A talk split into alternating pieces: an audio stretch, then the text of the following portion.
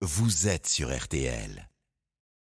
À présent, euh, quelques instants sur cette image qui a marqué le week-end. hein. Les deux princes, William et Harry et leurs épouses, les quatre côte à côte réunis à Windsor pour remercier la foule. Oui, c'était euh, samedi après-midi, les deux frères et les deux belles-sœurs accueillis par des cris de joie. Bonjour Vincent de Rosier.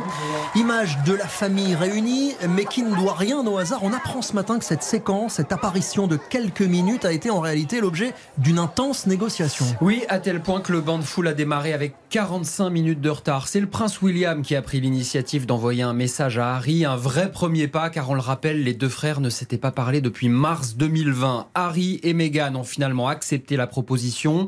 Les entourages ont également mis de l'huile dans les rouages. Charles III, lui, n'est pas intervenu, mais on sait qu'il a parlé à ses deux garçons en privé. La presse anglaise se demande ce matin si la famille est réunie pour de bon ou simplement pour une nuit. On aura un début de réponse lundi prochain. Le Sun nous apprend que d'autres négociations sont en cours pour savoir si les deux frères marcheront côte à côte derrière le cercueil de la reine.